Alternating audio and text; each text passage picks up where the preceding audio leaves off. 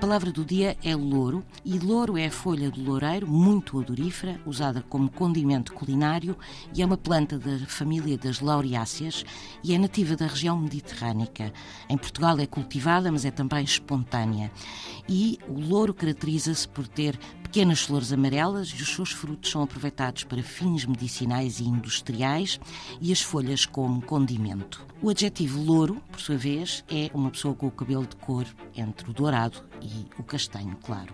A palavra vem do latim, de laurus, que é o nome da planta, ou seja, loureiro em latim. Mas louro é também o termo usado para referir glória, triunfo. E isto porquê? Por causa das coroas de louro que eram usadas para significar o triunfo e porque estavam associadas ao deus da guerra, Marte, que costumava ser representado usando uma coroa de louros.